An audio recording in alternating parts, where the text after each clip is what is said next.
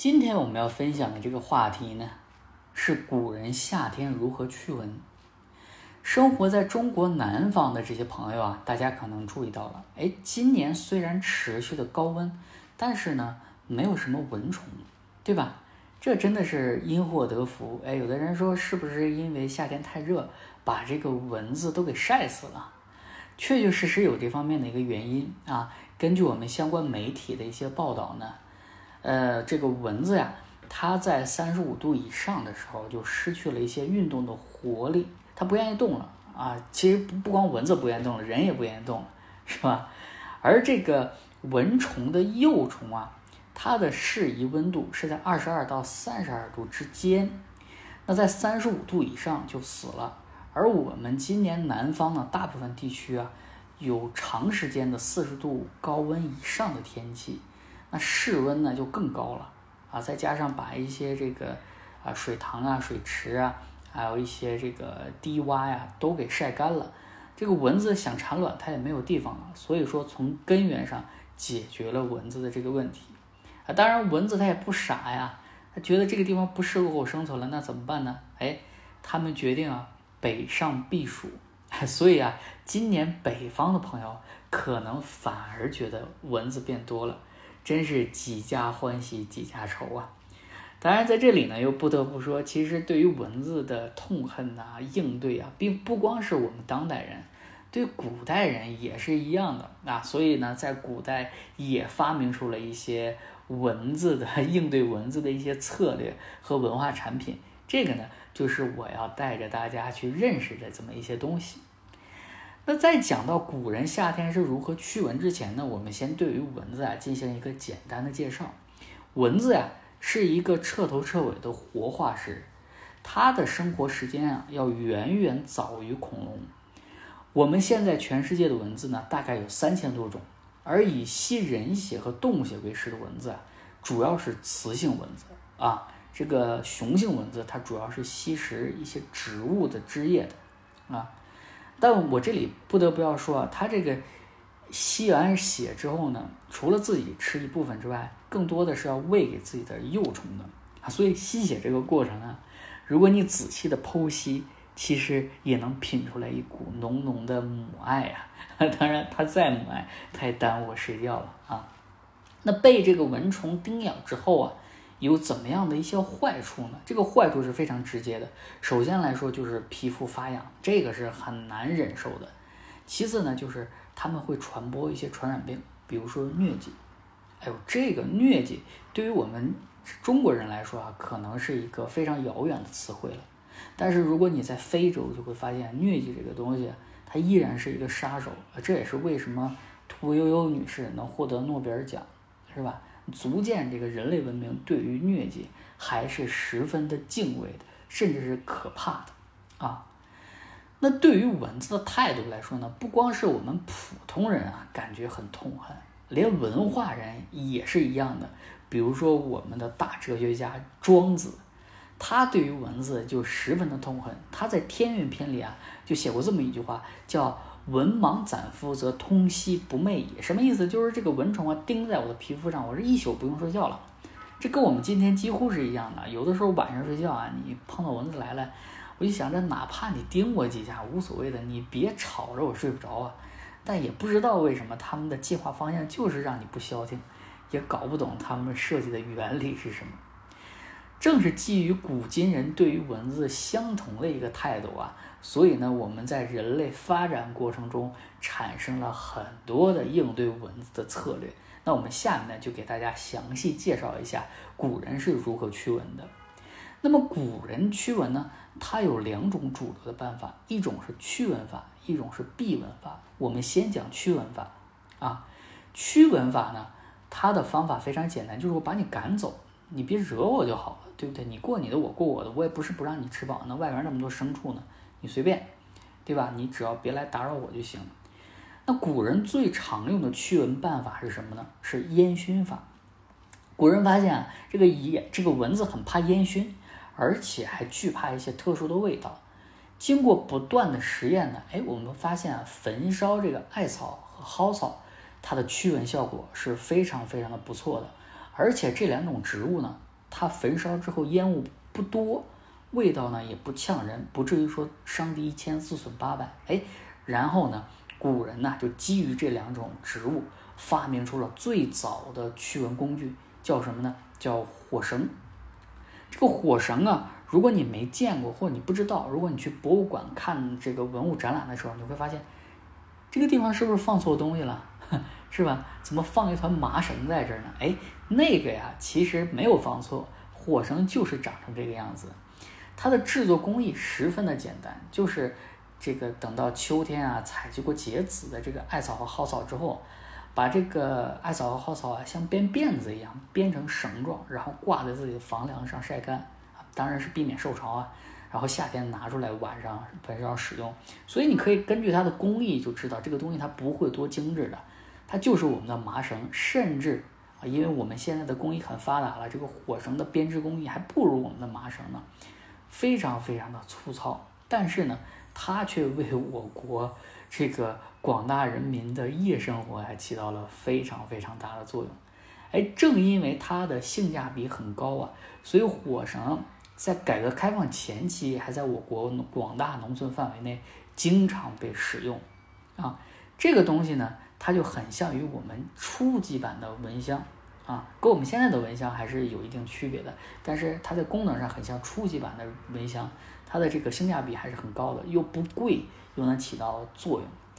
正是因为这个火绳啊，它的影响力过大，所以我个人感觉啊，它也衍生出了一些民俗，比如说在古代端午节的时候，哎，我们要去采集一些蒿草。啊，要去编一些东西，把它制成蚊香。这个可能就是因为火绳它的影响力太大了，所以呢，在端午节这天产生了一项新的民俗。我们知道，端午节本身是毒月毒日，本身就要试五毒，就要驱虫、驱蛇、驱邪祟。那么在这个时候呢，去采集一些艾草、蒿草做成蚊蚊香进行备用，这也能非常的理解了。所以呢，很多民俗啊，如果你细细的去品味，它其实跟很多环境、很多经历是有一定的关系的。那这个火绳再好啊，它也只是初级版的蚊香，没有达到我们印象中的蚊香的这种程度。那什么时候开始，我们认为这个蚊香的雏形，或者是呃蚊香就开始比较成熟了呢？啊，不能叫雏形，因为前面初级版了。这个应该是中高级版啊，什么时候蚊香出现了中高级版呢？至少是在宋代，为什么呢？因为宋代啊，在这个火是火绳的基础上，它进行了一个进一步的加工，加入了雄黄的成分。这个雄黄啊，是古代用途很广的杀虫剂，所以说从这个时候开始呢，这个蚊香啊，或者说经过改良版的这个火神。它已经不光是纯粹的驱蚊了，它也有杀虫的一些效果了，啊，而且呢，在宋代，它的地位、它的这个影响力也是非常大的。比如说宋代的这个《格物粗谈》里边就说，端午时收住浮萍阴干，加雄黄做纸缠香，烧之能去蚊虫啊。当然这里边你看，它这个不光是用艾草、蒿草了，它也开始用一些浮萍了，所以在配方上呢。也有比较大的一个变化啊，这就是跟前面火绳有一个比较大的区分的一个地方。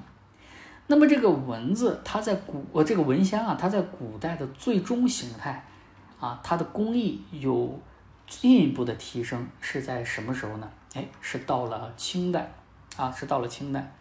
这个呢，还是外国人进行的一个记载。在晚清时候啊，一个这个来华采集茶种的英国人，他写过一部书叫《居住在华人之间》。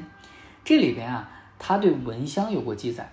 这个人呢，他当时从浙江的西部去武夷山采茶，然后这个途中啊，因为气候过于炎热潮湿，就被这个蚊虫叮得整夜合不拢眼。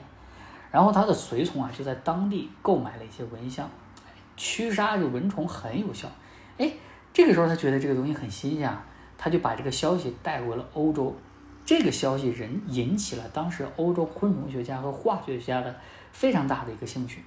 然后他们就问他说：“这个蚊香是是什么物质合成来的呢？”然后他们就开始找，最后呢，在浙江的定海哎获得了这个蚊香的配方，是用是用这个呃松香粉、艾蒿粉、烟叶粉和少量的砒霜和雄黄混合而成，这个几乎就是古代蚊香的顶配了，天花板级别的蚊香。我们看它比一开始仅仅用艾草、蒿草编成的绳子，以及宋代仅仅加入了雄黄和浮萍的这个配方来说。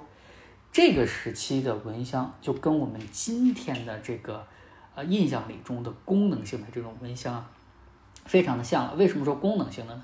因为从形态来说，我们今天的这个蚊香很便携啊，压扁了，而且这个很耐烧。那古代的这个蚊香肯定不具备这些特征，但是从功能性角度来说，跟我们今天的就非常非常的像。当然，我们今天的要呃更安全一些啊，因为这个砒霜、雄黄。必定是，毕竟是有一些毒性的，对人可能多多少少会有一些影响。当然，从毒理学角度来说，说你不谈剂量、谈毒性都是耍流氓。但是，如果我们能有更安全的配方，那我还是愿意取更安全的配方，是吧？那除了这个主流的这些驱蚊的工具啊，这个蚊香啊、火绳这些东西啊，也有一些。不是特别主流，但是在文人群体里非常非常受欢迎的驱蚊法，叫什么呢？叫香囊驱蚊。香囊驱蚊呢，在明清时期非常非常的流行，它几乎是古代文人雅士和贵族公子的一个标配。他们驱蚊最爱用这个东西，为什么呢？因为这个香囊香囊它有香味儿啊，所以它有香水的功效。除此之外，它还有驱蚊的效果。哎，有的人说，那这个东西它是什么原理呢？这个原理也非常简单，就是把这个香囊里边啊加入很多的这个中草药，然后呢，这个中草药啊，它具备一些驱蚊的效果，比如说藿香啊、薄荷、八角、茴香这些东西啊，它本身就具备一些驱蚊的效果。这个就跟我们今天啊去喷花露水啊、风油精啊涂在身上，其实效果一样，但是呢，这个听起来要更文雅一些。是吧？而且你可以去根据一些味道进行一些配比，这样也不像我们今天这个一闻就知道什么牌子了，是吧？这个是多多少少有点不太讲究了。那讲完了驱蚊法呢，我们现在讲一下避蚊法。驱蚊法呢是驱走，避蚊法呢就是我躲着，对吧？惹不起我还躲不起你吗？所以呢，人们根据这些。与蚊子斗智斗勇的一些经历来说，哎，算了，我现在还是躲着你吧。那那个避蚊法，它的主要工具是什么呢？这个工具是大名鼎鼎的，我们每个人都知道是什么呢？是蚊帐。你不要觉得这个蚊帐啊，它是我们现今的一个产物，这个东西在中国呀，已经用了两千多年了。最早的记载呢，是这个南南朝的梁元帝，他撰写了一本叫《金楼子》的书，里面记记载说，春秋时期的齐桓公啊，经常在这个翠纱之绸里进行避蚊。这里边的翠纱之绸说的就是我们今天的蚊帐啊，只不过这个翠纱我们用不起啊。但是呢，它的原理来说就是一种蚊帐。这个蚊帐呢，一直到了唐宋的时候啊，就变成了居家必备之物啊，几乎是平民的标配了。啊，比如说，在这个北宋的张磊里边，他写过一首诗，叫《备鸡朝煮饭，驱蚊夜张绸》啊，这个准备一些食物啊，早上我要做饭是吧？晚上我要睡觉，驱蚊怎么办呢？